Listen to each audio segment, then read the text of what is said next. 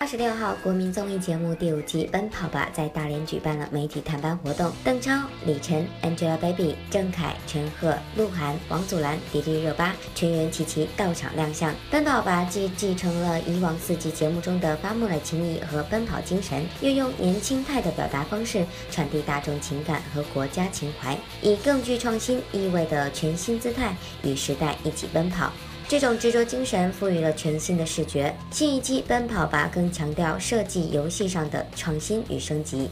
最简单的东西，往往也是最直指人心的。这次录制许久未露面的 Angelababy 也来了。刚当上辣妈的她，对于自己现在的改变也是侃侃而谈起来。当妈妈之后的改变啊，其实也没什么特别大的改变。有的对，什么？手机内存全是爱情，对对对对对，手手机里面就没有自己自拍的，全都是小海绵的自拍。对，非常非常想念，一直都非常，呃，不是不是一直都非常想念小海绵，就是每天其实都会收到家里发的各种视频和照片，对，其实每天都在关注着他不同的动态。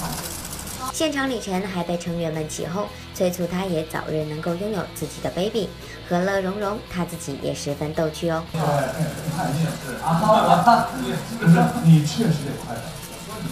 要不然，要不得自己挖坑啊！自己挖坑呢，你挖呢，不然太太伤你，快点，老白，啊 你快点啊！生下来叫爷爷，你知道吗？